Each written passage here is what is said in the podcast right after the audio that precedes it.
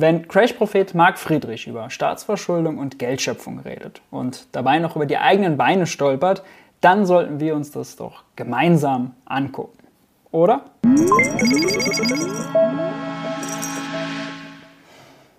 Hi und herzlich willkommen bei Geld für die Welt. Ich bin Maurice und auf diesem Kanal dreht sich alles um die Frage, wie geht progressive Wirtschaftspolitik?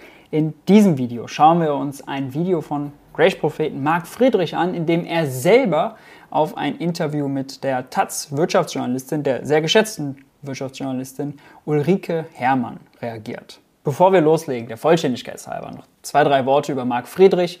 Wer ihn noch nicht kennt, er ist Bestseller-Autor, verkauft seine Bücher wie geschnitten Brot, hat einen großen YouTube-Kanal mit mehr als 250.000 Abonnenten, er hat auch eine eigene Vermögensberatung mit einem eigenen Fonds, den sogenannten Solid Wertefonds und ist mittlerweile auch immer häufiger bei Bild TV und ähnlichen Formaten zu sehen. In seinen Büchern geht es äh, meistens immer darum, dass er den nächsten Crash prophezeit, das Geld wird wertlos, wir werden alle unter den Schulden untergehen, um natürlich dann seinen mega sicheren Fonds zu verkaufen. Na klar. Zu seinen Büchern, seinem Fonds und seinen Thesen im Allgemeinen kann ich vielleicht nochmal ein eigenes Video machen. Da ist auf jeden Fall genug Stoff dabei. Ich finde vieles auch aus finanzieller Verbraucherschutzperspektive wirklich nicht unkritisch. In dem Video soll es aber jetzt erstmal um die Staatsschulden und seine Reaktion auf Frau Herrmann gehen. Starten wir gleich mal rein. Auf vielfachen Wunsch von euch gibt es jetzt praktisch ein bisschen verspätet ein kleines Weihnachtsgeschenk, nämlich ein Reaction-Video. Gemeinsam schauen wir uns heute ein Video an in der Sendung Quer vom Bayerischen Rundfunk mit der deutschen Journalistin Ulrike Herrmann. Ulrike Herrmann werden die meisten wahrscheinlich nicht kennen. Sie ist Wirtschaftsredakteurin bei der Berliner Zeitung Taz. Sie ist ähm, Bankkauffrau, hat Geschichte und Philosophie studiert und hat in diesem bemerkenswerten Video einiges vom Stapel gelassen, was wir uns heute mal kritisch anschauen. Also, kommt mit. Zur Ergänzung, Frau Herrmann ist auch Buchautorin, hat sehr empfehlenswerte Bücher geschrieben. Äh, wer die noch nicht gesehen hat, auch zum Thema Wirtschaftsgeschichte, gerne mal auschecken.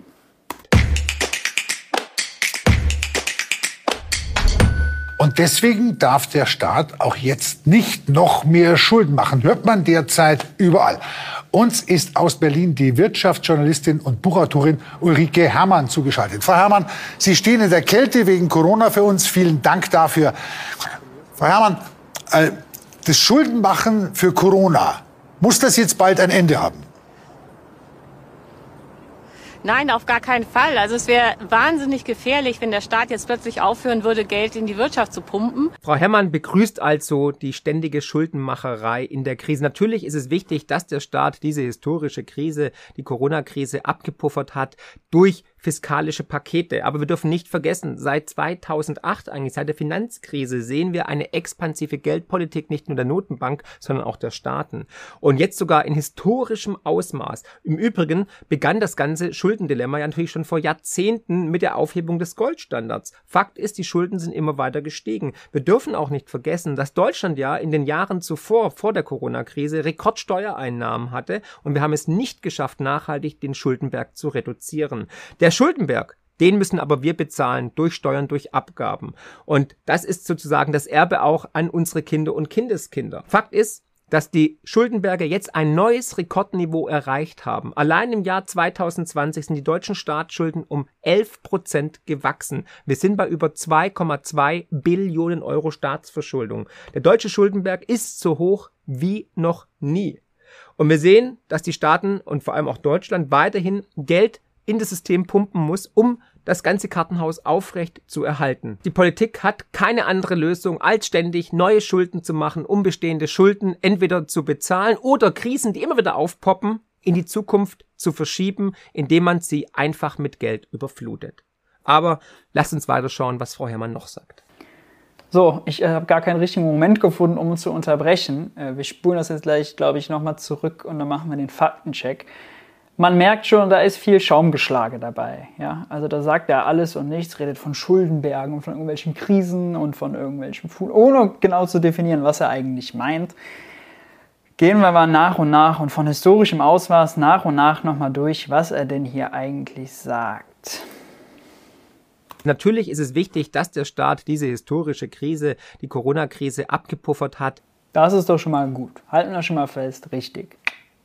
Durch fiskalische Pakete. Aber wir dürfen nicht vergessen, seit 2008, eigentlich seit der Finanzkrise, sehen wir eine expansive Geldpolitik nicht nur der Notenbank, sondern auch der Staaten.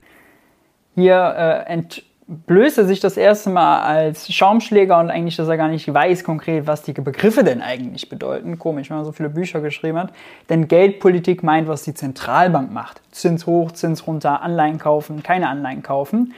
Und Fiskalpolitik beschreibt das, was das Finanzministerium macht, was dann in dem Fall Wolfgang Schäuble, Olaf Scholz und jetzt Friedrich, äh, Friedrich Lindner wollte ich schon sagen, ja, wäre auch eine lustige Kombination, Friedrich Merz und Christian Lindner. Christian Lindner äh, macht, äh, da geht es um die Staatsausgaben, äh, hoch oder runter und wenn ja, wofür, das sind aber völlig separate Schuhe. Und natürlich ist es richtig, dass nach der Finanzkrise äh, fiskalpolitisch gegengesteuert wurde, danach aber nicht. Unter Wolfgang Schäuble hatten wir keine expansive Fiskalpolitik, kein expansives Geld ausgeben, auch in anderen Euro-Ländern nicht. Da wurde versucht, äh, den Haushalt zu konsolidieren, nennt man das dann immer, eine schwarze Null zu fahren. Das heißt, das stimmt hier nicht.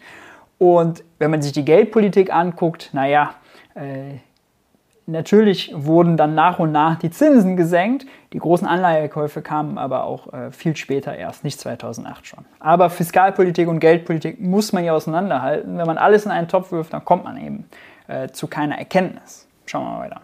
Und jetzt sogar in historischem Ausmaß. Im Übrigen begann das ganze Schuldendilemma ja natürlich schon vor Jahrzehnten mit der Aufhebung des Goldstandards.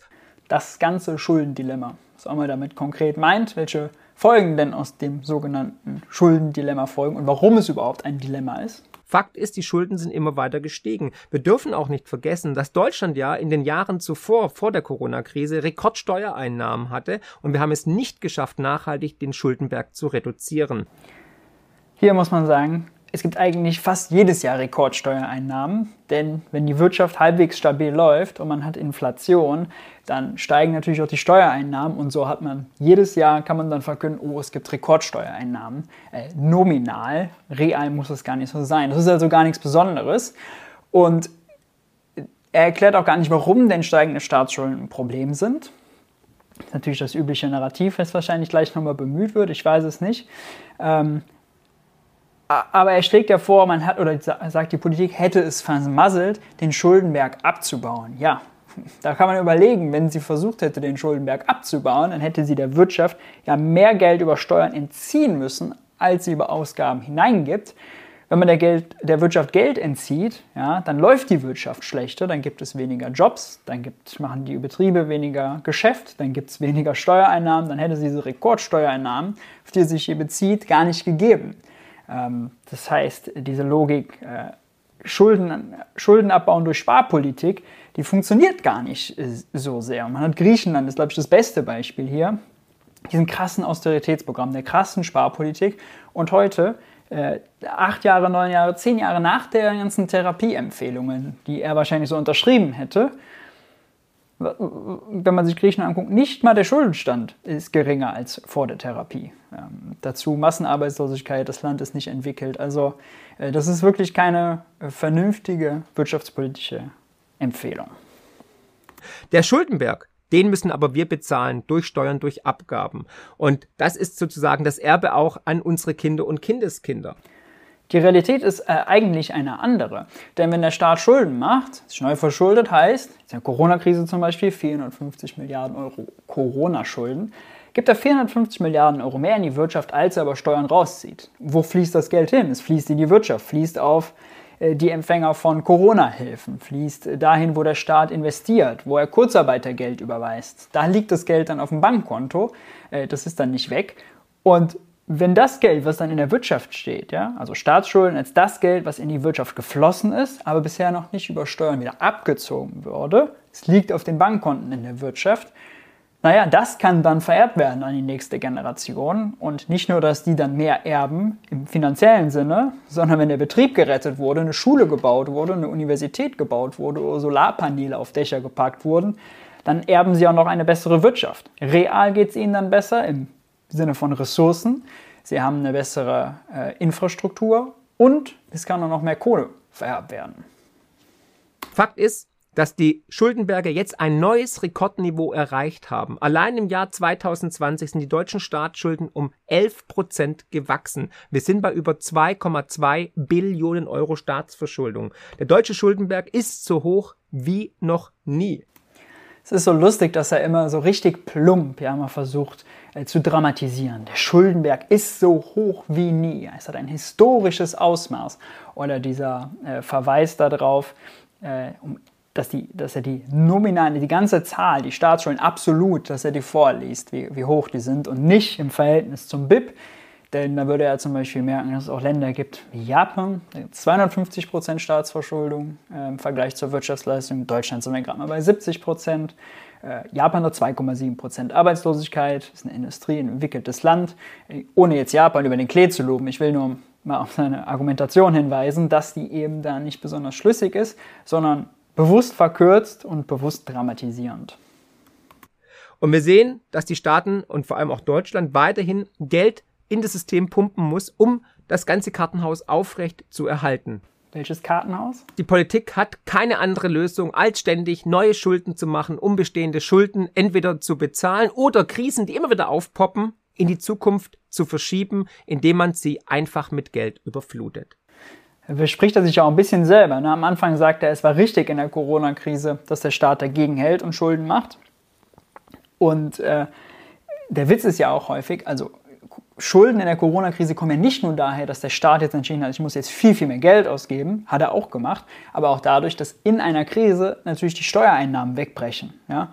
Wenn die äh, Betriebe schließen müssen, dann verdienen die kein Geld, dann zahlen die keine Steuern und dann kommt da auch nichts äh, in den Staatshaushalt. Also auch damit hat natürlich zu tun, dass der Staat dann Defizit hat. Ähm, das hat nichts damit zu tun, dass man sich irgendjemand entscheidet, jetzt mehr Geld auszugeben. Ja? Ähm, das ist schon, schon komisch, schon schräg. Schauen wir weiter. Aber lasst uns weiter schauen, was Frau Herrmann noch sagt.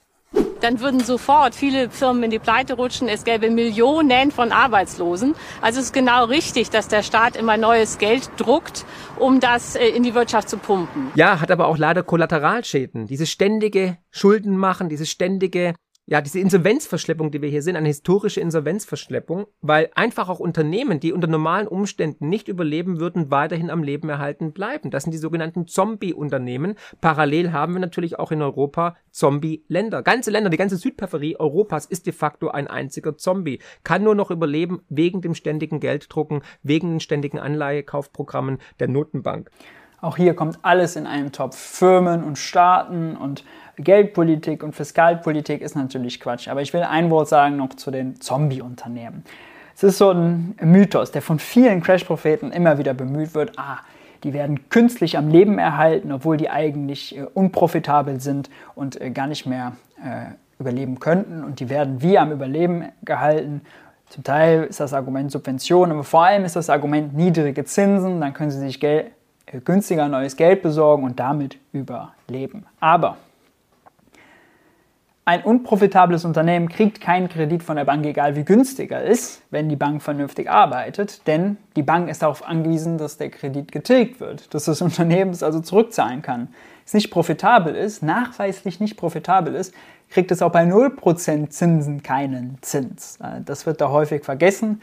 Dazu kommt, dass nur weil die EZB einen Leitzins von 0% hat, heißt natürlich nicht, dass die Firmen gratis an das Geld kommen. Ja, da gibt es einen Risikoaufschlag, wenn, eine Firma unprofitabel ist, wird er umso größer sein. Das heißt, es wird kein, kein Kredit für 1,5% sein, sondern eher 3,5, 4%. Äh, kommt halt ganz drauf an, nur um ein Beispiel zu machen. Dieses Zombie-Unternehmen-Argument ist äh, völlig schräg. Und generell dieses, er sagt ja, unter normalen Umständen. Ja, was sind denn die normalen Umstände? Sind die normalen Umstände, dass der Staat eine schwarze Null fährt? Ist das äh, natürlich, dass er nicht in die Wirtschaft ähm, die Wirtschaft stabilisiert, dass indem er eingreift oder also was ist hier normal? Der Staat hat Staatsausgaben, Steuersystem. Wäre normal bei ihm, dass es gar keinen Staat gibt und der das alles gar nicht macht? Also völlig schräg. Ist einfach nur so Nebelkerzen gezündet, Normalzustand, Kartenhaus. Keiner weiß, was gemeint ist, aber er fühlt sich, äh, fühlt sich dann überlegen und klug. Äh, und seine Leute jubeln ihm zu, ohne dass er eigentlich man ihn konkret festlegen kann. Was meint er denn genau? Also Wir sehen hier, es ist keine nachhaltige Lösung, es ist lediglich ein Spiel auf Zeit. Man versucht, den Kaugummi immer weiter in die Länge zu ziehen. Und ich möchte daran erinnern, noch nie in der Geschichte der Menschheit wurde eine Krise gelöst durch Gelddrucken. Noch nie in der Krise der Menschheit wurde eine Krise gelöst durch Gelddrucken. naja, also die Corona-Pandemie dann irgendwann gelöst sein wird, dann hat es natürlich damit zu tun, dass der Staat aus dem Nichts Geld erzeugt hat, um sich zum Beispiel äh, an der Impfstoffproduktion und der Forschung zu beteiligen, um damit die Krise zu lösen. Natürlich hat er die Finanzkrise damit gelöst, natürlich ist die Euro-Krise, hätte die gelöst werden können, indem man durch Geld drucken, wie er es nennt, es ist einfach Staatsausgaben zu tätigen, die Wirtschaft wieder ankurbelt, in Schwung bringt, äh, um damit eben diese Massenarbeitslosigkeit, die wir in Europa haben, vor allem auch in den südlichen Ländern, eben zu vermeiden. Äh, es ist immer so die Vorstellung, wenn der Staat Geld ausgibt und dabei neues Geld in die Wirtschaft gibt, dass es verpufft oder in ein schwarzes Loch geht oder so, dass damit nichts entsteht. Natürlich entsteht damit Wirtschaftskraft. Ja? Ähm, wenn ein Straßenbauer beauftragt, eine Straße zu bauen, gibt es danach eine Straße. Ja? Dann ist, die Wirtschaft läuft dann besser, weil der Straßenbauer hat den Auftrag, hat Geld verdient, zahlt Steuern, kann mit hat äh, Leute angestellt, die haben Einkommen verdient, das geben sie wieder aus, der Bäcker profitiert davon, der Friseur kann Haare schneiden und so weiter und so fort. Ja, ich rede mich in Rage, äh, das geht sonst eine Stunde lang. Ich äh, mache mal, glaube ich, größere Abschnitte, die ich kommentiere. Ich fühle mich nur so getriggert. Natürlich wurden kurzfristig die Schmerzen vielleicht gelindert, aber langfristig ist der Patient trotzdem gestorben. Reine Sprechblasen, reine Sprechblasen. Und noch nie wurde in der Geschichte der Menschheit Wohlstand erzeugt, indem man einfach Geld gedruckt hat. Das ist auch sowas, das hört man von so Bitcoinern auch immer. Und gleiches Argument, wenn der Staat einen Straßenbauer beauftragt, eine Straße zu bauen, der baut die Straße, dann bezahlt der Staat ihn, ähm, dann wird Wohlstand erzeugt, dann haben wir eine Straße, die sonst da nicht gewesen wäre. Oder wenn er Lehrer anstellt, die dann die Kinder unterrichten, natürlich wird dann Wohlstand erzeugt. Das ist ein völliger Mythos. Ähm, und es passt halt zu diesem ultralibertären, oh, Staat böse, äh, Krebsgeschwür, was die Wirtschaft nur äh, lahmlegt und belästigt und krank macht und äh, unnatürlich ist. So diese Art der Rhetorik, äh, implizit. Er sagt es jetzt hier nicht so, aber ähm, ja. Das hat Argentinien versucht, die Weimarer Republik, Venezuela, aber auch Deutschland und so weiter. Und der Witz ist, er tut jetzt so mit den Beispielen, die er aufzählt, als wäre das sozusagen Gelddrucken in dem Sinne was total Außergewöhnliches. Ja?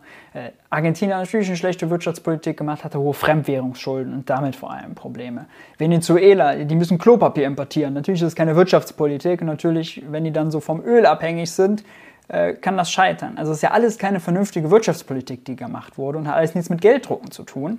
Und jede Staatsausgabe, jedes Mal, wenn Staat Geld ausgibt, druckt er in dem Sinne Geld. Er druckt es nicht, denn es ist ein, ähm, ein Tastenklick oder ein Mausklick bei der Zentralbank, wo dann sozusagen auf Knopfdruck Geld erzeugt wird. Es ist dann immer in dem Sinne neues Geld, neues Guthaben, was geschaffen wird. Es ist völlig normal. Bei jeder jede Staatsausgabe ist in dem Sinne Geld drucken und deswegen gar nichts Außergewöhnliches. Es ist die Frage, wofür wird es das Geld ausgegeben? Ja? Ähm, wenn man Straßen baut und Kinder unterrichtet, ist das sehr sinnvoll oder Solarpaneele auf Dächer packt. Wenn man jemanden nur ein Loch buddeln lässt und es danach wieder zukippen, dann ist das keine sinnvolle wirtschaftliche Tätigkeit. Ja? Äh, da muss man natürlich unterscheiden. Aber äh, dieser pauschale Satz, Gelddrucken hat noch nie Wohlstand erzeugt, ist balabala. Und es hat nie funktioniert. Sonst müsste ja Zimbabwe das reichste Land der Welt sein. Äh, das ist auch überhaupt gar kein Problem, äh, denn das Geld entsteht aus dem Nichts, wenn der Staat Kredite aufnimmt. Wichtiger Punkt. Das Geld entsteht aus dem Nichts. Da bin ich jetzt mal absolut d'accord mit Frau Herrmann. Tatsächlich, Geld entsteht aus dem Nichts. Es ist der größte Zaubertrick der Welt. Und da kommen wir eigentlich schon wieder zur Weihnachtsgeschichte, zur Bibel. Fiat Lux. Es werde Licht. Und unser Geldsystem heißt Fiat Money. Und es hat nichts mit dem italienischen Autokonzern zu tun, der jetzt aus steuerlichen Gründen in die Niederlande gezogen ist, um Geld zu sparen, weil es gibt Steueroasen in Europa, aber es ist ein anderes Thema, könnt ihr gerne mal in meinen Videos in der Playlist nachschauen, sondern es entsteht Geld aus dem Nichts, Fiat Money. Wir sehen also, Geld entsteht durch Schulden. Das ist das sogenannte Schuldgeldsystem.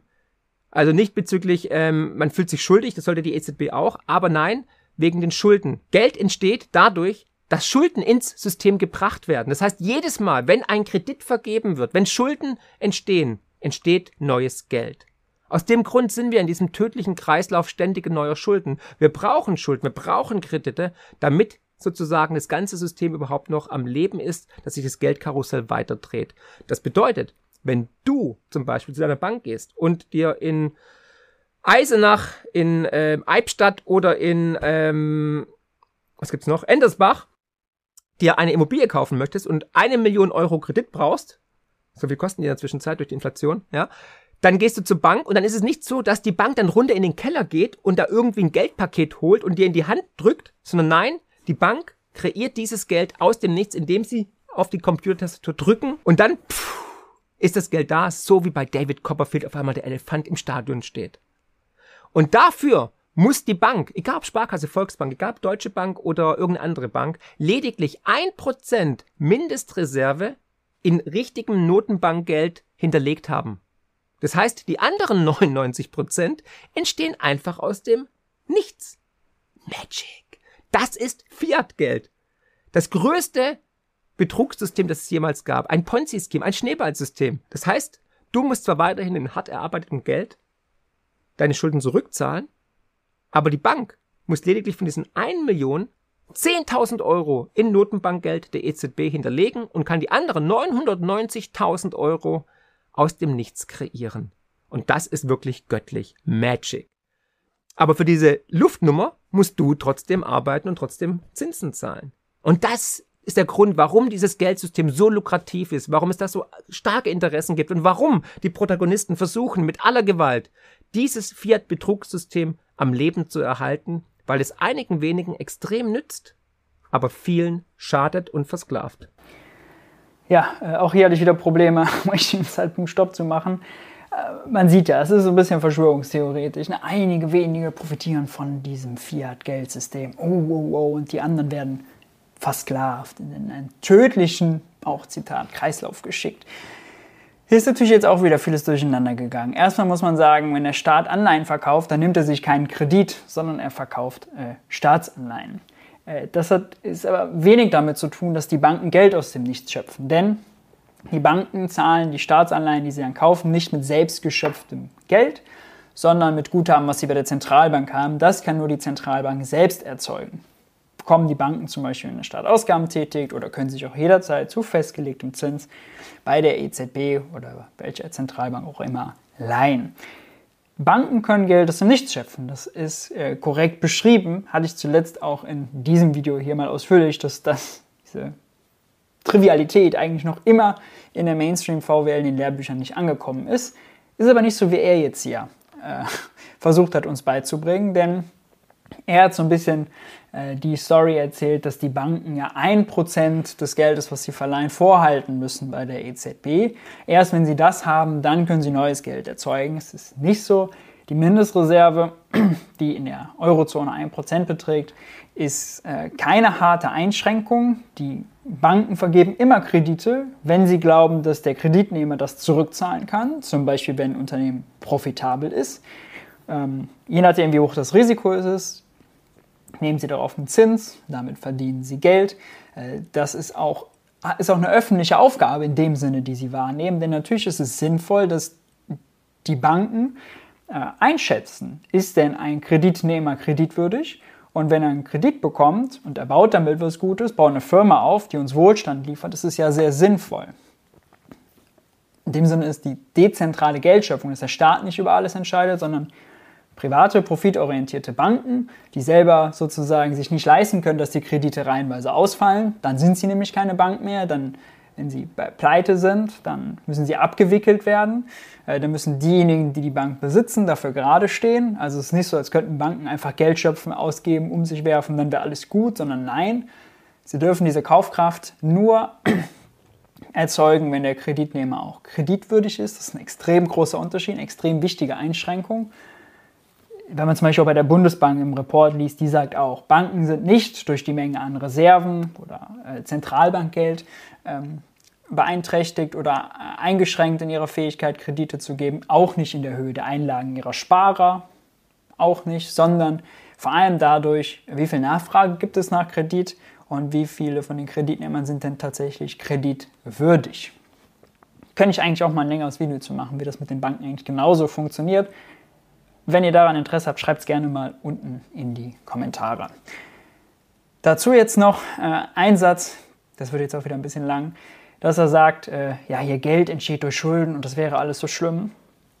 Schuldbeziehungen oder anders formuliert, Geld definiert unsere Schuldbeziehungen. Ich zum Bäcker gehe und Brötchen kaufe. Dann entsteht mir eine Schuld gegenüber dem Bäcker. Ich schulde ihm was, nämlich die Bezahlung des Brötchens. Und das, diese Schuldbeziehung lösen wir durch Geld. Das heißt, Schulden und Geld gehören zusammen wie Pott und Deckel. Es geht nicht ohne das andere. Und der hervorragende David Graeber hat es gezeigt, in seinem Buch auch, äh, die ersten 5000 Jahre von Schulden, äh, dass eben Schuldbeziehungen seit jeher existieren und Geld immer ein Mittel ist, dass wir die Schuldbeziehungen untereinander auflösen. Und wie gesagt, wenn ich in den Supermarkt gehe oder zum Bäcker, entsteht mir eine Schuld, wenn ich sie mit Geld bezahle, wird sie getilgt oder verändert. Dann hat der Bäcker wiederum, kriegt von mir eine Forderung gegenüber seiner Bank. Führt jetzt alles zu weit, aber ich will nur sagen, Geld und Schulden gehört immer zusammen. Und er kommt bestimmt auch nochmal darauf, seine schöne Golddeckung, die er schon mal erwähnt hat. Selbst in Zeiten von Golddeckung hatte Geld genau diese Funktion, dass nämlich Schuldbe Geld Schuldbeziehungen definiert und auch Geld dazu genutzt wird, um sie zu verändern oder gegenseitig aufzulösen. Nur, dass es eben noch ein zusätzliches Versprechen gab, dass man dieses Geld immer zu einem festen Umtauschverhältnis in Gold zum Beispiel ähm, bei Fremdwährungs, äh, bei einem festen Wechselkursregime kann das auch eine Fremdwährung sein, US-Dollar, Euro, was auch immer, äh, umtauschen kann. Ja, also die Sonderversprechen. Das gibt es im Moment nicht. In einem Fiat-Geldsystem ist das einzige Versprechen, das der Staat macht, mit der Währung, die er herausgibt, zu versprechen, dass sie bei der Zahlung von Steuern, bei der Tilgung von Steuerverpflichtungen, die die Bürger haben, akzeptiert wird. Das ist das Einzige. Und es ist auch ausreichend. Und deswegen ist so dieses, das Dramatisieren, oh Geld und Schulden und Schuldgeldsystem und Strudel und Ponzi und äh, Schneeballsystem ist alles massiv übertrieben.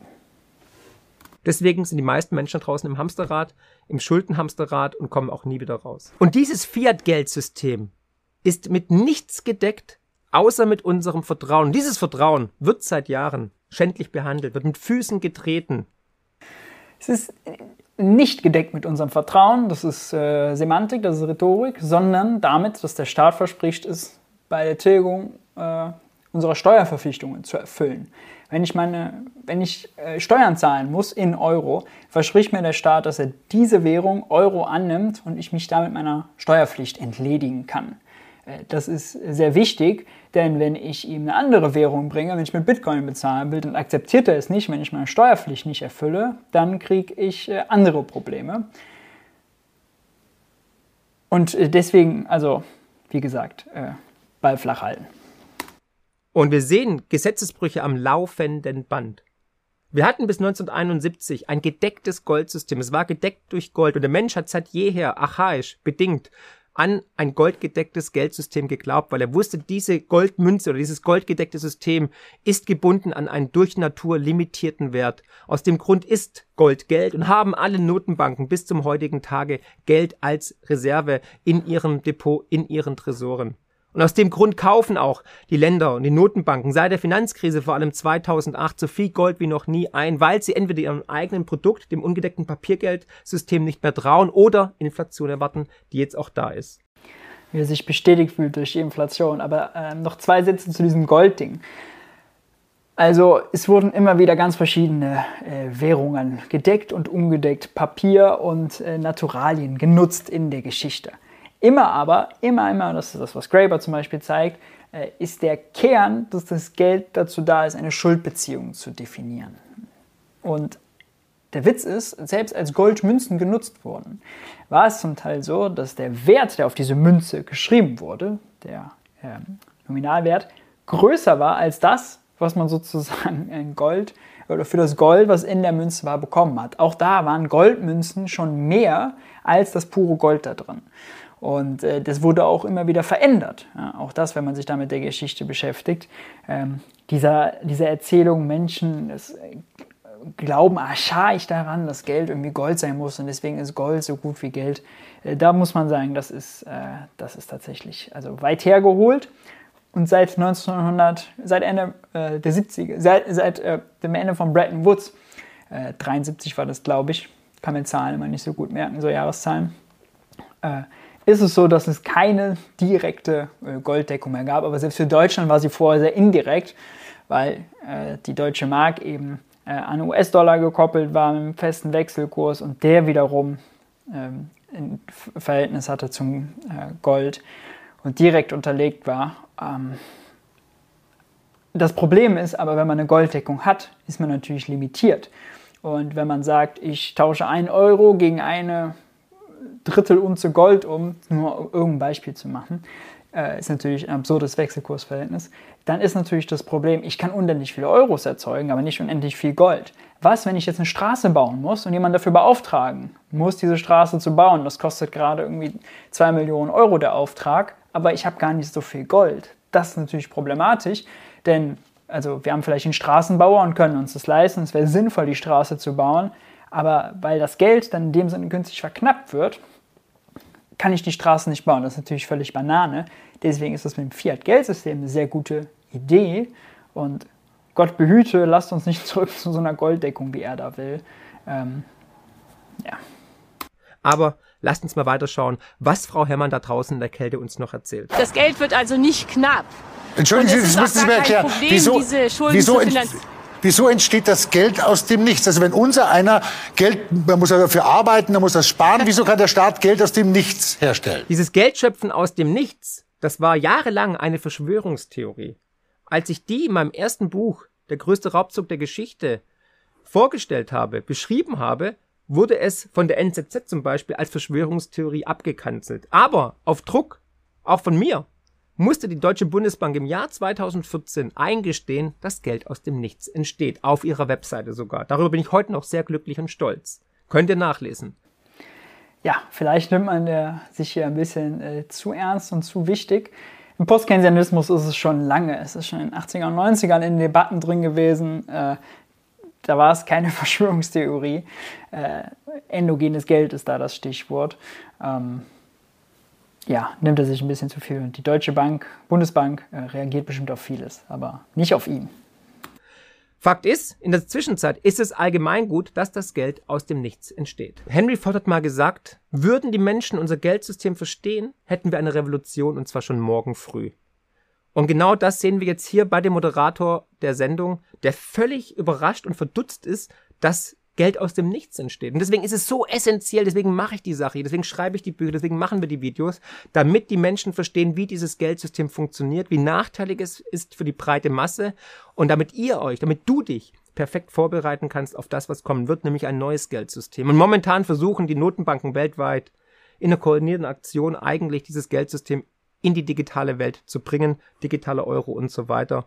Und ja, darauf sollte man sich definitiv vorbereiten. Aber wenn ihr verstanden habt, wie Geld entsteht, wie Geld in die Welt kommt, dann habt ihr schon die halbe Miete eigentlich. Dazu habe ich auch ein Video gemacht, unbedingt hier anschauen. Natürlich macht er das nur aus eigen, äh, aus Gemeinwohlinteresse, äh, damit ich, auf, aus reinem Aufklärungsinteresse, damit die Menschen das verstehen.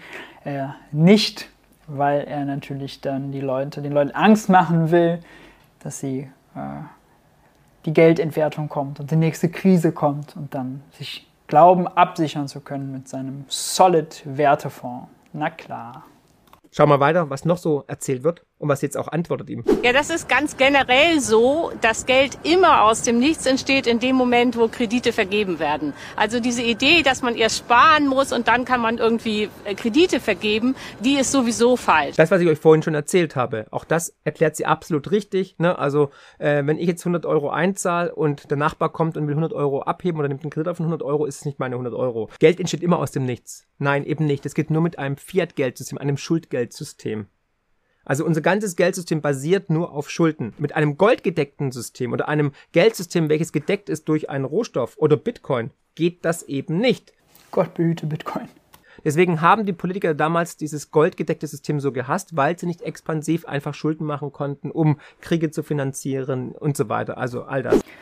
Der Witz ist, erstmal, Ulrike Herrmann erklärt das hier sehr gut, aber der Witz ist immer dieses Argument, das kommt auch häufig von den Bitcoinern. Ja, mit dem Bitcoin lassen sich keine Kriege finanzieren, als wäre das sozusagen das äh, tollste Argument überhaupt. Nur das Ding ist, wenn ich keine Kriege finanzieren kann, dann kann ich auch keinen Green New Deal finanzieren, dann kann ich keinen ökologischen Umbau finanzieren, dann kann ich keine Pandemie bewältigen, wenn ich auf einmal ganz viel Geld brauche, aber keine Bitcoin äh, bekommen kann oder kein, Geld, äh, kein, kein Gold mehr geschürft bekomme oder gekauft bekomme. Wenn das Geld knapp ist, dann kann man solche Krisen nicht bewältigen. Und das mit den Kriegen, das ist natürlich ein Negativbeispiel. Der Witz ist, also auch äh, ohne äh, dieses äh, Fiat-Geldsystem gab es Kriege.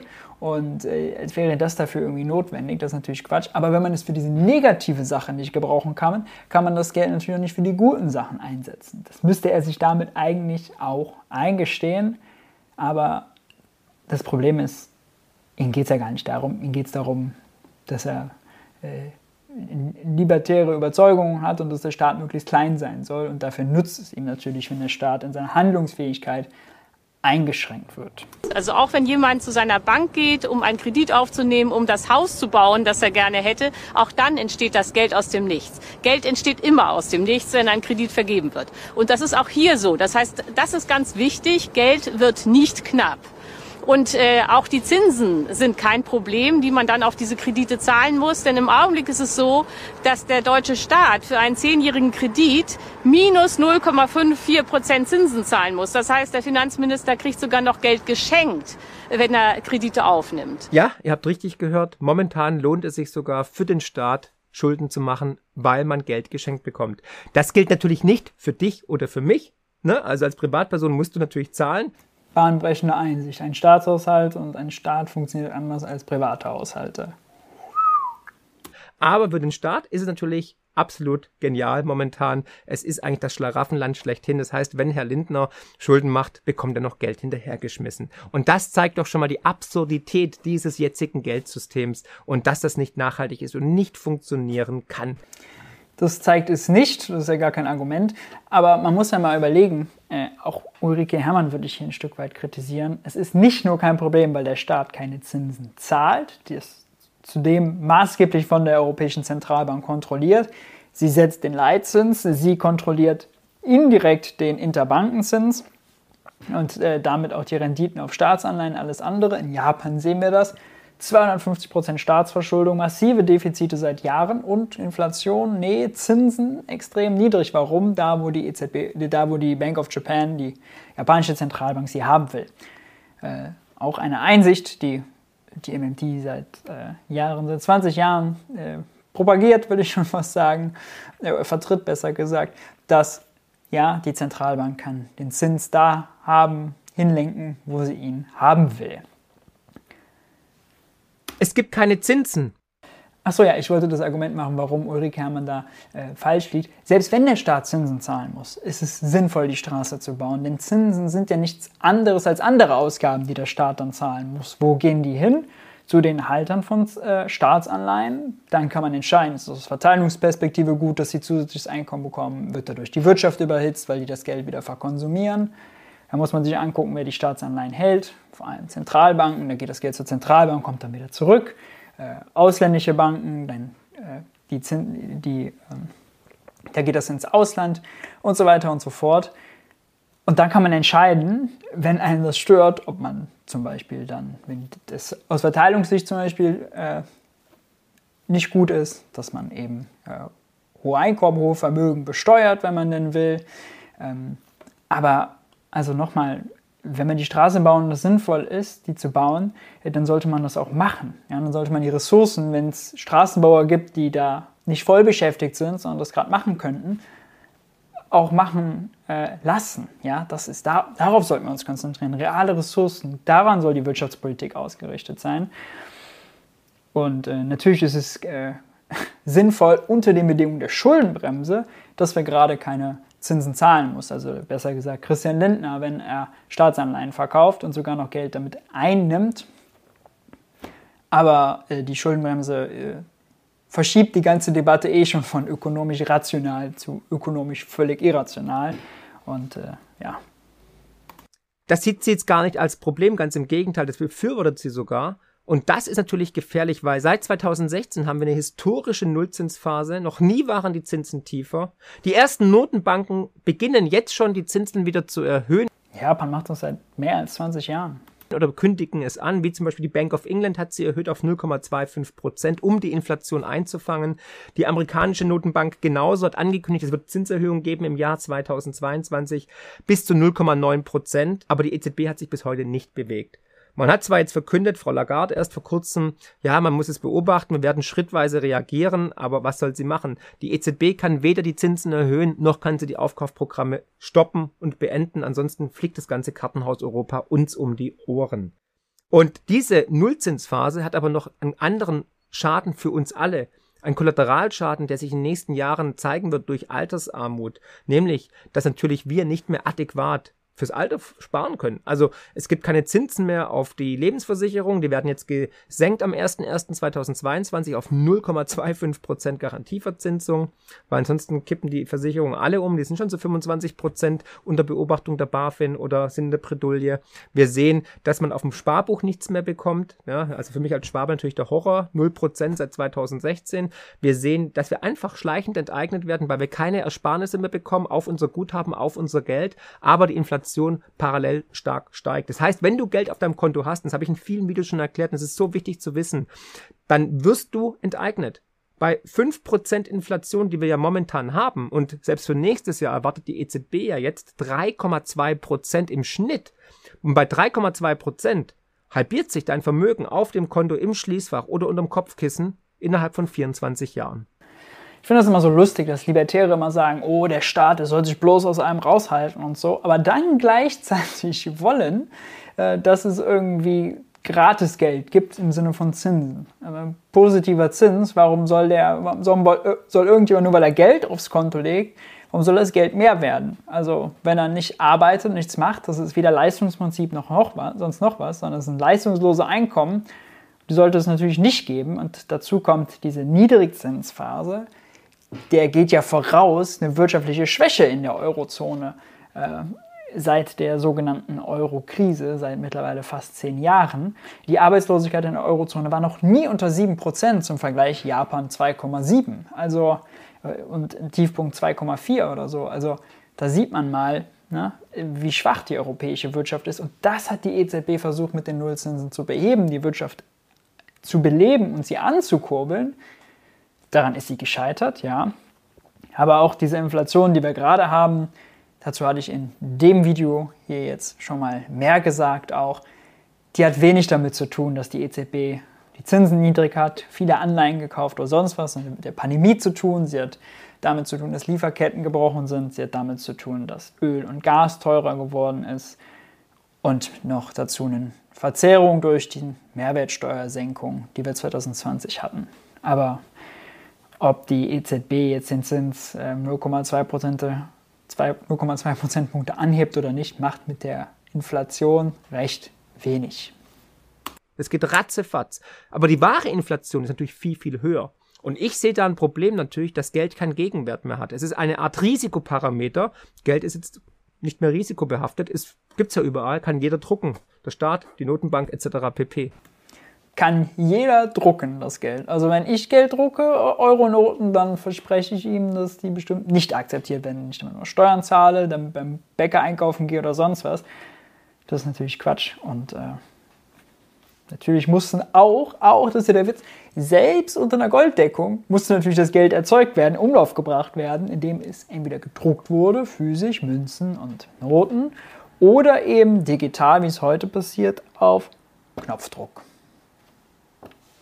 Und durch das viele billige Geld, durch die Nullzinsphase, entstehen dann wieder neue Spekulationsblasen, Finanzblasen, entstehen Zombie-Unternehmen und Zombie-Länder, wie vorhin schon erwähnt. Die Schweizer Nationalbank geht zum Beispiel davon aus, dass 18 Prozent aller Unternehmen weltweit Zombie-Unternehmen sind. In den USA geht man auch von 20 Prozent aus etc. Und aus dem Grund kann die EZB die Zinsen gar nicht mehr erhöhen. Ansonsten hätten wir, wie gesagt, diese Kaskade an Pleiten von Unternehmen, aber auch eben Privathaushalten oder natürlich auch ganzen Ländern. Es gibt eigentlich nur eine einzige Grenze, die der Staat beachten muss. Und das ist natürlich, dass er keine Inflation erzeugen darf, dadurch, dass er ständig Geld in die Wirtschaft pumpt. Ganz wichtiges Thema. Auch da hat die Ulrike Herrmann natürlich vollkommen recht. Das stimmt, da hat sie recht. Und da ist maßgeblich für, ob die Wirtschaft überhitzt ist oder nicht. Haben wir Vollbeschäftigung? Ja oder nein? Und nicht? Mal gucken, was er jetzt sagt. Die einzige Grenze ist Inflation. Und was haben wir aktuell? Inflation. 5,2 Prozent in Deutschland, 4,9 Prozent in der Eurozone, 6,8 Prozent in den USA. Und jetzt haben wir natürlich wirklich ein Problem. Das Video im Übrigen ist natürlich von 2020, also vor einem Jahr ungefähr, entstanden. Und damals war es noch nicht absehbar, dass eine Inflation kommt. Aber ich hatte ja damals schon gesagt, als auch geschrieben in meinem Buch, dass die Inflation kommen wird, weil Gelddrucken hat bisher immer dazu geführt, natürlich, dass mit einer steigenden Geldmenge auch die Inflation steigt. Dazu lustig, äh, Hans-Werner Sinn, das hatte ich jetzt letzt hier auch kommentiert, äh, hat das ja die, eine Versiebenfachung der Geldmenge äh, angesprochen, womit er aber tatsächlich die Zentralbank-Geldmenge meinte. Und es ist immer lustig, ja, Leute wie jetzt auch Marc Friedrich, Crash Prophet, schreiben dann seit Jahren ihre Bücher voll. Gelddrücken führt zur Inflation und bald kommt diese Inflationswelle. Jetzt braucht es eine Jahrhundertpandemie mit gebrochenen Lieferketten. Jetzt braucht es äh, gerade Gasknappheit und ein OPEC-Kartell, was die Ölpreise von historischen Tiefständen auf neue Höhen katapultiert, damit sie recht haben. Und jetzt fühlen sie sich in ihrer These, Gelddrucken gleich Inflation bestätigt.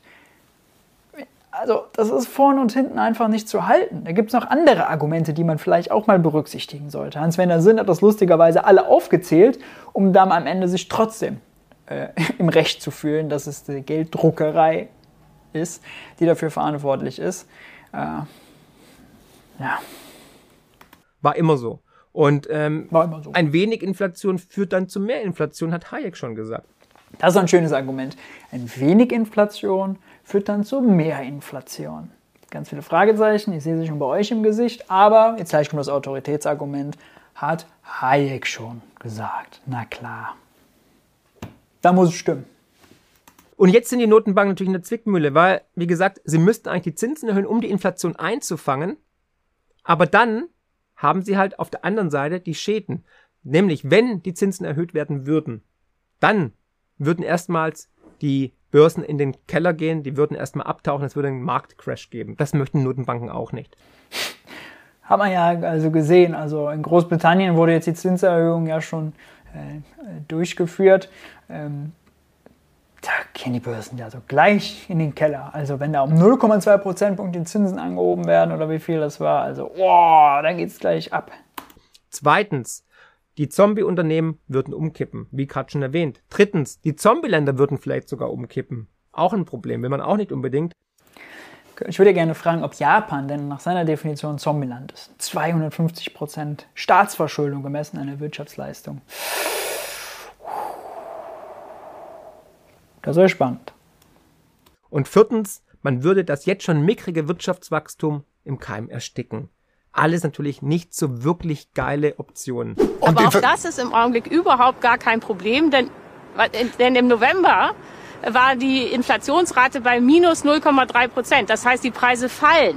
Also und in dieser Situation kann der Staat sich wirklich mühelos verschulden, um die Corona-Krise abzufedern. Ja, aber die Zeiten sind vorbei. Da sieht man, was sich in einem Jahr alles tun kann. Vor einem Jahr hatten wir noch deflationäre Tendenzen, aber jetzt muss man halt antizyklisch sagen, ne, ähm, Inflation ist da, wird bleiben. Die EZB sagt für nächstes Jahr über drei Prozent, für 2023 sogar ebenfalls wieder um, um die zwei Prozent.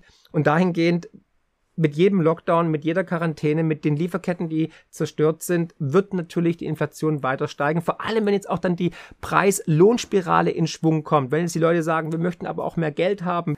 Also erstens sehen wir, dass die Lohnpreisspirale nicht entfacht wird, äh, weil die Lohnabschlüsse sehr niedrig sind, sehr schwach sind. Zweitens gibt er sich eigentlich, widerspricht er sich selber, wenn er sagt, gerade ist die Inflation auf 5,2 Prozent und dann wird sie wieder runtergehen auf äh, 3 Prozent 22 und dann 2 Prozent äh, 23. Denn das ist das Inflationsziel auch 2 Prozent und natürlich ist sie te damit temporär bedingt dadurch, dass die Energiepreise gerade so hoch sind und dass die Lieferketten pandemiebedingt gebrochen sind. Ähm, das ist kein Beleg für seine These, wie er aber hier zu glauben scheint. Wie zum Beispiel die Abgeordneten der EU, die jetzt rückwirkend sogar, muss man sich mal überlegen, rückwirkend zum 1. Juli Gehaltserhöhungen haben von 1,9 Prozent. Das kommt auch immer so, dieses Eliten und Politiker, die einen, äh, die immer dann so unverschämte Sachen machen und dem, äh, dem tüchtigen Bürger das Geld damit aus der Tasche ziehen. Das kommt immer so ein bisschen da raus.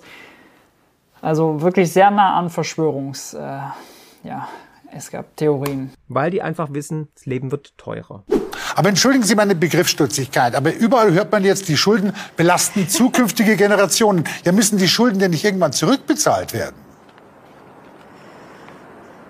Äh, nein. Äh, das ist ein weiterer Irrtum. Jeder denkt natürlich, Schulden werden zurückgezahlt, werden sie nicht. Genau, also Schulden müssen nicht zurückgezahlt werden. Das heißt, wenn du Schulden hast, zahlt sie nicht zurück. Hat keine Konsequenzen überhaupt nicht. Spaß beiseite. Wir gucken mal, was sie damit meint. Wenn es sich um den Staat handelt. Es stimmt, äh, der Bürger, wenn er sich... Der Staat? Der muss die Schulden nicht zurückzahlen. Der Bürger natürlich schon. Da ist da was ganz Heißem auf der Spur. Ganz heiß. Oh, Staatsfinanzen anders als private Finanzen. Nur weiter, nur weiter. Also ihr seht wieder mal eine Spaltung von die einen haben andere Möglichkeiten als die anderen. Es ist die Reichen gegen die Armen, es ist der Staat gegen den Bürger. Staat gegen Nichtstaat ist Reich gegen Arm. Steht. Der reiche Staat gegen die armen Bürger. Ja, ja. Kannst du nicht ausmalen. One law for them, another law for us. Verschuldet, um beispielsweise ein Haus zu bauen, der muss seine Kredite zurückzahlen, aber der Staat muss das nicht, äh, sondern der Weg ist ein anderer. Ich möchte mal daran erinnern, wer ist denn der Staat? Sind nicht wir der Staat? Und warum können wir als Staat die Schulden nicht zurückzahlen, aber als Bürger dieses Staates müssen wir die Schulden zurückzahlen? Hm. Hm, na, also vielleicht ist der Staat doch eigene eigene Institution. Hm, vielleicht ist der Staat also gar nicht nur wir Bürger. Denn, also, wo kommt denn das Geld her, was der Staat ausgibt? Ich dachte, das wird aus dem Nichts erzeugt. Das haben wir doch eben eingesehen, oder?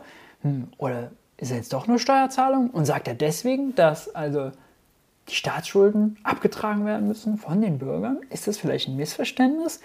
Hm. Indem man jetzt Geld in die Wirtschaft pumpt, versucht man ja wieder das Wachstum anzukurbeln. Und wenn die Wirtschaftsleistung steigt, äh, dann verlieren die Schulden aus der Vergangenheit einfach an Relevanz. Nicht? Weil der Prozentsatz dieser Schulden im Vergleich zur Wirtschaftsleistung, der sinkt ständig, wenn das Wachstum wieder angekurbelt wird. Die Erklärung von Ulrike Herrmann finde ich auch nicht sonderlich gut. Was sie mit der Staat zahlt seine Schulden nicht zurück äh, meint, ist, dass er seinen Schuldenstand nicht reduziert. Ja? Wenn eine Anleihe ausläuft, zum Beispiel eine fünfjährige Staatsanleihe, ja, die läuft aus nach fünf Jahren, dann kriegt natürlich der Halter dieser Staatsanleihe den Betrag zurückgezahlt und überwiesen. Das ist gar nicht das Problem. Der Staat bedient die Anleihe und wenn ihm dem deutschen Staat dann äh, Guthaben auf dem Bundesbankkonto fehlt, um diese Überweisung zu tätigen, dann kann er eine neue Anleihe verkaufen. Äh, alles kein Problem, werden sozusagen überrollt äh, ins Unendliche. Ähm, wie gesagt, nochmal, Staatsanleihen sind auch äh, Wertpapiere für den Privatsektor, der sie auch nachfragt. Äh, aber, das heißt in dem Sinne, ja, die Schulden werden bedient, ja, wenn man so will, aber der Schuldenstand, der wird nicht reduziert. Das ist hier, was sie meint und die Schulden im Verhältnis zur Wirtschaftsleistung, das ist das Argument, was sie macht, äh, die werden wieder gesenkt, wenn die Wirtschaft denn jetzt stark wächst, weil der Staat eben äh, sozusagen durch den Corona-Crash, wenn man so will, verhindert hat, Wirtschaft stabilisiert, bald schiebt er sie, dann schiebt er sie wieder an, dann wächst sie wieder und dann nehmen die Schulden im Verhältnis zur Wirtschaftsleistung, wenn das Bruttoinlandsprodukt steigt, ab. Aber äh, das ist eigentlich hier gar nicht das relevante Argument. Wohin wollen wir denn wachsen? Ich finde es ja auch spannend, dass eine linke Journalistin von der Taz sagt, wir müssen wachsen. Ich dachte, wir sollten weniger konsumieren, weniger wachsen, weniger verbrauchen, mit den Rohstoffen anders umgehen. Aber anscheinend, wenn es um Schulden geht, dann ist es für die Linken dann irgendwie okay. Das ist natürlich Heuchelei, klar. Interessant für die linke Argumentation, dass sowas so aufgegriffen wird, ne? dass wenn man argumentiert, äh, für, aus den Schulden heraus wachsen, äh, würde man, um, der, um sozusagen der Schulden Herr zu werden willens machen, Argument von Ulrike Herrmann, nicht meins, äh, dass dann die Kritik kommt, die ist natürlich ja heuchlerisch, äh, weil das ist einfach nur, ist nur Polemik, aber dass dann man den anderen so ein bisschen, sagen wir mal, einen Angriffspunkt gibt, ähm, wo sie einen kritisieren können. Wenngleich muss natürlich sagen, Wachstum ist jetzt nicht äh, per se schlecht. Wenn wir mehr Lehrer einstellen oder äh, mehr äh, Apple Podcasts runterladen, dann ja, haben wir Wachstum, aber das schadet der Wirtschaft nicht. Es kommt wirklich auf den Ressourcenverbrauch und den muss man ändern. Deswegen muss man über Transformation reden, über ökologischen Umbau der Wirtschaft von braun hin zu grün. Und natürlich muss man grün dann wachsen und braun schrumpfen. Und wenn man insgesamt wächst, dann ist es halt so. Das Bruttoinlandsprodukt ist eh kein äh, vernünftiger Indikator. Aber äh, ja, sollte man sich als Linker oder auch als Grüner merken, dass dieses Narrativ aus den Schulden herauswachsen von anderen einem zum Nachteil ausgelegt wird.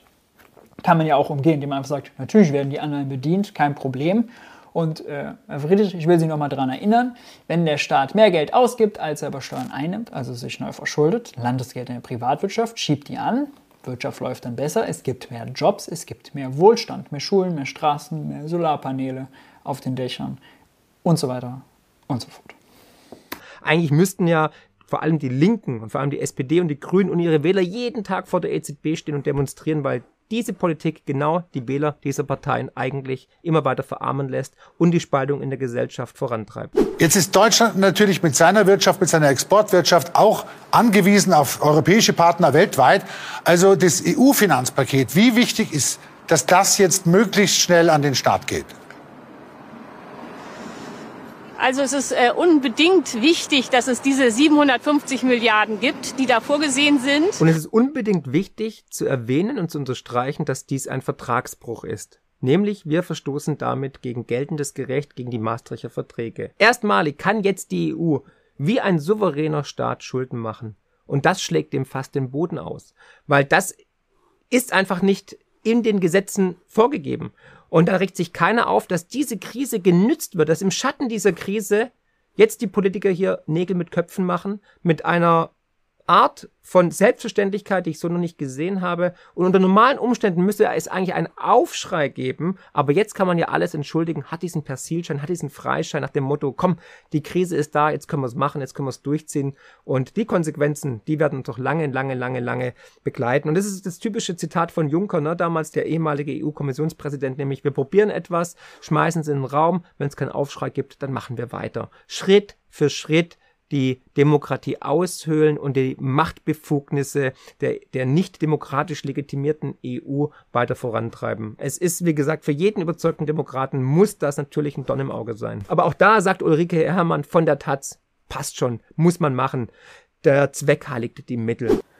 Nee, äh, muss nicht. Aber es ist wirklich hier wieder dieses Verschwörungsmäßige und auch total verkürzt. Also es gibt so krasse Debatten auf äh, EU-Ebene über äh, die gemeinsamen Anleihen, die jetzt da ausgegeben wurden mit dem Next Generation EU-Programm, äh, zeitlich begrenzt, in der Höhe begrenzt. Äh, also Deutschland hat sich so lange dagegen gesträubt, dass Merkel das jetzt am Ende gemacht hat, hat viele überrascht. Also es ist gar nicht so, als wären es die Politiker, die dann irgendwas Böses wollen und jetzt die Chance sehen, da irgendwie gemeinsame Schulden zu machen, zulasten der Bürger. Die entscheiden, diese Erzählung ist so falsch. Und ökonomisch ist ja eigentlich was ganz anderes schräg. Äh, man hat eine Eurozone, man hat eine Währung. Äh, jeder Euro, den irgendein Mitgliedstaat ausgibt, kommt ursprünglich von der Europäischen Zentralbank. Sie ist die Schöpferin der Währung des Euros. Und jetzt hat man aber ein System, wo äh, der EU-Haushalt durch Mitgliedsbeiträge finanziert wird. Das heißt, es gibt zwar einen Euro, eine gemeinsame Währung, der kann nur von einer zentralen Institution, der EZB, erzeugt werden, aber man lässt sozusagen das System so laufen, dass die Mitgliedsländer müssen Anleihen verkaufen an private Banken, die gehen zur Europäischen Zentralbank, leihen sich das Geld, zahlen damit, um die Anleihen zu haben. Der, äh, die Mitgliedsländer geben das Geld aus, nehmen es dann über Steuern wieder ein und einen Teil davon zahlen sie dann über Mitgliedsbeiträge an den EU-Haushalt, um es dann wieder auszugeben, anstatt dass man einfach sagt, der EU-Haushalt ist uns wichtig und die EZB stellt da jedes Jahr so und so viele Milliarden aufs Konto und die werden dann für gemeinsame EU-Projekte ausgegeben. So viel einfacher. Ökonomisch, Pott wie Deckel, genau dasselbe. Ja. Stattdessen macht man es kompliziert, damit so jemand sich aufregen kann. Äh, denn äh, das ist ein ganz wichtiges Signal. Äh, das, zum Ersten ist es ja völlig klar, dass Deutschland als Exportnation nicht exportieren kann, wenn die anderen EU-Länder alle in der Krise stecken. Das sind ja seit 2008. Alle anderen EU-Länder sind seit 2008 in der Krise. Und wir zahlen schon seit Jahren über die Tage 2 Salden, die bei 1,1 Billionen Euro sind, subventionieren wir eigentlich unsere Exporte von Kühlschränken, von Motorsägen, von Autos in die anderen Länder. Wir haben die eigentlich sozusagen bei uns anschreiben lassen. Wie nachhaltig ist dieses Geschäftsmodell? Wenn man immer Ware liefert, eigentlich selber bezahlt und hofft, dass irgendwann mal Griechenland, Italien, Portugal, Spanien die Schulden zurückzahlt. Ich sage euch jetzt schon eins, die werden die Schulden niemals zurückzahlen. No way. No way. Na, also da hat jemand das mit den Tagezahlen nicht ganz so verstanden und äh, das hat ja Hans-Werner Sinn äh, auch mal aufgebracht, das Thema in seinem Buch. Ist ganz lustig. Jeder, der das sagt und daraus folgert, äh, das wäre sozusagen, äh, wären Schulden, offene Rechnungen, die noch beglichen werden müssen, zeigt einfach, dass er das Geldsystem nicht verstanden hat. Ich könnte dazu eigentlich schon mal ein Video machen. Äh, in Kürze würde ich es trotzdem erklären. Also, Deutschland, BMW verkauft ein Auto nach Spanien. In Spanien nimmt jemand einen Kredit auf, um das zu bezahlen. Dann sagt er seiner spanischen Bank, bitte überweis der Bank von BMW den Betrag 30.000 Euro. Und äh, dann, was macht die spanische Bank? Die müsste jetzt normal, die hat ihr Konto bei der EZB, genauso wie die Bank dem, äh, von BMW. und weil wir aber dieses System von nationalen Zentralbanken haben, gibt es noch die spanische Nationalbank, wir haben die äh, Deutsche Bundesbank, äh, sozusagen als Level darüber und ganz oben die EZB. Und was jetzt gemacht wird einfach, statt dass die äh, spanische Zentralbank sozusagen jetzt das Geld dahin überweist äh, und das besiegelt wird, wird einfach quasi in dem Sinne äh, angeschrieben. Das heißt, auf Konten der EZB wird einfach gesagt, hier das Guthaben schreibt die EZB jetzt äh, bei der bei der äh, Bundesbank als äh, Verbindlichkeit rein und bei der spanischen wird sozusagen abgezogen. Aber es wird, bleibt sozusagen im System stehen, das Schuldverhältnis zwischen der spanischen Zentralbank und der EZB und der deutschen Bundesbank und der EZB. Das sind die sogenannten Target 2 Salden. Target 2, das Zahlungssystem äh, der äh, EZB, wenn man so will. Ja, das ist aber keine offene Rechnungen, denn die äh, Bank von BMW, die kriegt dann von der Deutschen Bundesbank die, das Zentralbankgeld gut geschrieben und kann dann wiederum hingehen und schreibt der Kunden BMW, der das Auto verkauft hat, den Betrag gut. Alle Exporte, alle Rechnungen sind bezahlt. Oder hört man BMW klagen, ey, guck mal, Tage 2, das sind die ganzen offenen Rechnungen, die wir noch haben. Nee, natürlich nicht. Das Tage 2 ist äh, einfach nur ein Ausdruck davon, nur ein Spiegel äh, wie viel ein Spiegel unserer Exporte. Ja? Wenn wir einen Exportüberschuss haben, mehr ins Ausland verkaufen, dann fließt natürlich auch mehr Geld aus dem Ausland zu uns hin, weil eben die Rechnungen bezahlt werden. Und das ist einfach nur das, was Target 2 widerspiegelt. Und weil wir immer einen Exportüberschuss haben, wächst es. Ähm, aber es gibt auch andere Möglichkeiten, wie Target 2 Salden entstehen. Auch ohne Exporte, wie gesagt, ähm, äh, führt jetzt zu weit. Mache ich jetzt nicht. Äh, ist eh schon viel zu lang, das Video wahrscheinlich wieder. Äh, kann ich mal ein eigenes Video drüber machen. Äh, Nochmal genau erklären mit den Konten, wie da was passiert und wie die Geldflüsse sind. Will nur sagen, diese Erzählung, da gibt es offene Rechnungen und das sind quasi, er unterstellt ja, deutsche Kredite würden an den Spanier gehen, wenn er den BMW kauft und der würde nicht, nie, würden bisher nicht beglichen sein, müssten noch beglichen werden.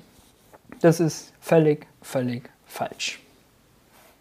Aber natürlich lassen die weiter anschreiben, bis wir halt nicht mehr liquide sind. Bis wir nicht mehr liquide sind. Bis Deutschland, wer ist wir hier in dem Fall? Deutsche Bundesbank, EZB, Bank von BMW, BMW, wen meint er damit? Also es ist ein schizophrenes Modell zu sagen, wir subventionieren unseren eigenen Export, bezahlen den selber. Und das machen wir mit dem Tage 2 ähm, System und dass das Frau Herrmann für gut befindet und jetzt sogar offen zugibt, dass die in der Krise sind und wir müssen denen das Geld geben, damit die unsere Produkte kaufen, ist an Irrsinn nicht zu überbieten. Deutschlands eigenes Interesse, äh, dass dieses 750 Milliarden Programm kommt. Aber dieses Programm ist auch wichtig, weil es Weichen für die Zukunft stellt, denn es gibt zwei Neuerungen da drin. Das eine ist, äh, dass Deutschland Nettozahler ist. Das heißt, Deutschland ist bereit, mehr zu geben, als es selber bekommt. Ich bin ja auch ein Freund von geben ist seliger als nehmen. Aber wenn der Kühlschrank irgendwann leer ist und keiner befüllt ihn, dann haben wir alle Hunger. Also nochmal, es sollte euch aufzeigen, wie krank dieses System eigentlich ist, diese Umverteilung dieser neuen Transformation dieser Welt. Es ist ein, ja, Vermögenstransfer von unten nach oben, aber auch natürlich von reichen Ländern in arme Länder. Ob dann die reichen Länder besser gestellt sind und die armen Länder besser gestellt sind im Endeffekt, weiß ich nicht. Ich glaube eher, wir werden alle definitiv Wohlstand abgeben müssen, weil nachhaltig ökonomisch erklärbar ist dieses System nicht. Mit den Konzepten, mit denen er da agiert, kann ich mir vorstellen, dass es ökonomisch nicht erklärbar ist. Da wird so viel durcheinander geschmissen. Das haben sie alle gemeinsam. Marc Friedrich, Florian Homm, Hans-Werner Sinn, Markus Krall, äh, Christian Rieck, alles immer schön in einen Topf. Christian Rieck vielleicht noch eher am wenigsten. Äh, alles in einen Topf und dann grob durchmischen, Gemüsebrühe rein und dann erzählt man einfach seine Narrative äh, mit Nebelkerzen und dann ist gut. Vor allem nicht in einer EU, die ein demografisches Problem noch hat. Der Satz war gerade das beste Beispiel dafür. Noch in einem Satz sagen, die zudem noch ein demografisches Problem hat. Puff, habe ich wieder irgendwas genannt, genannt Name-Dropping-mäßig und äh, aber. Schau mal weiter, was sie da vor dem Bundestag uns noch alles erzählt. Und das war ein absolut wichtiges Signal für die ganze Welt, weil das eben gezeigt hat, dass Deutschland hinter der EU steht und hinter der Eurozone steht. Und dieses Signal hat bis dahin gefehlt. Ja, es geht wieder um hehre Ziele, ne? um, um das, das, ja, das, äh, große Ziel Europa, da müssen diese Schlagwörter auch natürlich dann fallen. Solidarisch fehlt noch, aber mit viel Pathos, dass wir hinter Europa stehen, hinter der EU stehen. Wer steht eigentlich hinter uns? Und was ist, wenn die EU zusammenklappt oder der Euro? Und das ist nur eine Frage der Zeit, weil Währungsunionen sind in der Geschichte der Menschheit immer ausnahmslos gescheitert. Es war von Anfang an Irrsinn, einen Euro zu kreieren mit starken und schwachen Volkswirtschaften. Dass es nicht funktioniert, erleben wir seit über zehn Jahren im Dauerkrisenmodus, befinden wir uns seitdem. Der Witz ist ja eigentlich, dass nach, also ökonomisch gesehen, jede, jede, jede Währungsregion auch eine Währungsunion. Äh, in der Eurozone haben wir nur vorher sozusagen separate, souveräne äh, Nationalländer gab, die ihre eigene Währung aufgegeben haben, die dann zu teilen. Aber selbst innerhalb von Ländern gibt es natürlich ökonomische Unterschiede. Deutschland, Ost, West, Nord, Süd, überall gibt es Gefälle, mehr Arbeitslosigkeit, weniger Arbeitslosigkeit, mehr Industrie, weniger Industrie, genauso wie es in der Eurozone das gibt. Gibt es also im Großen wie im Kleinen. Und eine Währungsunion per se mit starken und schwachen ist überhaupt kein Problem. Es gibt ganz andere Fehler. Ähm, die er aber natürlich mit seinen ökonomischen Analysen nicht erkennen kann. Äh, zum Beispiel die Fiskalregeln sind falsch, zum Beispiel, dass äh, Deutschland jahrelang äh, die Löhne und damit die Inflation gedrückt hat, die anderen höhere Inflationsraten hatten und deswegen Deutschland einen systematischen Wettbewerbsvorteil hatte. Deswegen der Exportüberschuss, den hatten wir am Anfang nicht, der hat sich erst mit der Zeit äh, aufgebaut. Und naja, wenn man einmal den Preisvorsprung hat von 10, 15 Prozent ohne bessere Qualität zu haben, dann verkauft man natürlich mehr ins Ausland, dann klaut man Frankreich, Italien äh, die Exportindustrie, dann ist da Deindustrialisierung, dann ist da mehr Arbeitslosigkeit als bei uns, dann können wir uns als Gewinner fühlen, aber eigentlich haben wir äh, nur unsere Nachbarn äh, niedergewirtschaftet. Ja, aber das ist nicht, dass eine Währungsunion per se scheitern muss oder ein falsches Konstrukt ist. Ja, naja. Äh, in der EU mit dem Euro, in der Eurozone und dahingehend, wie gesagt, ist nur eine Frage der Zeit, bis die Währungsunion Europa auseinanderbricht. Und das hat sofort dazu geführt, dass die Finanzmärkte sich wieder beruhigt haben. Das heißt, dieses 750 Milliarden Programm hat schon gewirkt, bevor es überhaupt kam. Und der zweite Punkt an diesem Programm, der auch sehr wichtig ist, äh, zum ersten Mal ist es so, dass die EU-Kommission in Brüssel äh, Schulden aufnehmen darf.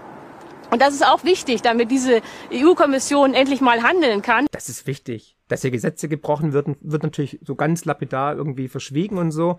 Fakt ist aber, die EU hat ein Billionenhaushalt. Aber das reicht nicht. Sie braucht noch mehr Geld. Und sie muss jetzt sogar noch selber Schulden machen, für die wir alle haften. Vor allem den größten Hand Anteil der Haftung übernehmen wir, weil wir der größte Nettogeber sind und für die ganze Schoße eigentlich im Endeffekt bezahlen werden. Also das sollte man den Leuten sagen. Erstens, Frau Herrmann, wir machen hier Schulden, wir brechen Gesetze, geltende Gesetze und dass die EU mit ihrem Ausgabewahnsinn, mit ihrem Green Deal und, und so weiter wirklich keinen Wohlstand schaffen werden. Sie verlagern lediglich Vermögen in andere Branchen oder Richtungen. Also ich finde es hochgefährlich, hier zu sagen, dass es wichtig ist, dass es gut ist und zu verschweigen, dass hier Gesetze gebrochen werden, dass wir hier noch mehr Schulden anhäufen und dass wir auf einmal hier ähm, einen, einen souveränen Staat EU haben, der Schulden machen kann wie jeder andere Staat. Also ich verstehe es nicht, dass man hier den Leuten nicht einfach die Wahrheit auftischt. Ich fasse zusammen. Staat schlecht, Markt gut. Und in nächsten Krisen schneller aktiv werden kann. Jetzt hoffen wir, dass das Programm auch kommt, denn Ungarn und Polen wollen es möglicherweise blockieren. Äh, wie, was glauben Sie, was wird nächste Woche passieren? Ähm, ja, also äh, es gäbe ja eine Möglichkeit, einfach Ungarn und äh, Polen zu umgehen. Und das wäre einfach, diese ganzen Hilfen nicht über die EU laufen zu lassen, sondern als bilaterale Staatsverträge. Jetzt macht sie auch noch Vorschläge, wie man souveräne Mitglieder der EU umgehen kann. Also sie anscheinend hat Frau Herrmann keine Probleme, dass Gesetze gebrochen werden oder dass man sogar die Wertegemeinschaft EU so gestalten kann, dass man auch Partner umgeht. Das verstehe ich unter einer Partnergemeinschaft, Wertegemeinschaft Europa auf jeden Fall. Dass man dann sagt, wenn es eine kritische Stimme gibt, bist du nicht für uns, bist du gegen uns. Also geht's noch? Ein weiteres Zeichen, dass die EU meiner Ansicht nach gescheitert ist, dass man jetzt hier sogar von medialer Seite versucht, unbedingt dieses ideologische Konstrukt am Leben zu erhalten, durchzudrücken, koste es, was es wolle. Ideologisch, merken wir uns, sind immer nur die anderen. Er natürlich nicht. Puh, da wird's einem schon ganz schwindelig in der Birne. Bei seinen Argumenten, da wird uns wirklich schwindelig ein. Äh, insofern ist man nicht wirklich angewiesen auf Polen und Ungarn. Aber äh, es wäre natürlich ein ganz schlechtes Zeichen, wenn sich die EU nicht einigen könnte. Denn das würde ja bedeuten letztlich, dass man anfängt, sich zu spalten. Und das ist es. Man ist doch schon gespalten. Die EU funktioniert nicht. Unterschiedliche Kulturen, unterschiedliche Traditionen, unterschiedliche Sprachen. Jeder denkt nur an sich selber. Und nochmal, man kann doch niemanden zwingen, dann zu sagen, ihr müsst jetzt aber mitziehen. Also es wird meiner Ansicht nach nur eine Frage der Zeit sein, bis die EU auseinanderkracht, weil wir haben ja jetzt schon ähm, keine harmonischen Steuerregelungen. Wir haben Steueroasen im Herzen der EU, Luxemburg zum Beispiel, ja, oder auch die Niederlande, Österreich und so weiter. Und wir sehen doch schon, dass die ersten Länder sich verabschiedet haben, wie zum Beispiel Großbritannien, ne? Und andere werden meiner Ansicht nach folgen. Aber Großbritannien jetzt nicht aus dem Euro verabschiedet, sondern aus Europa. Gut.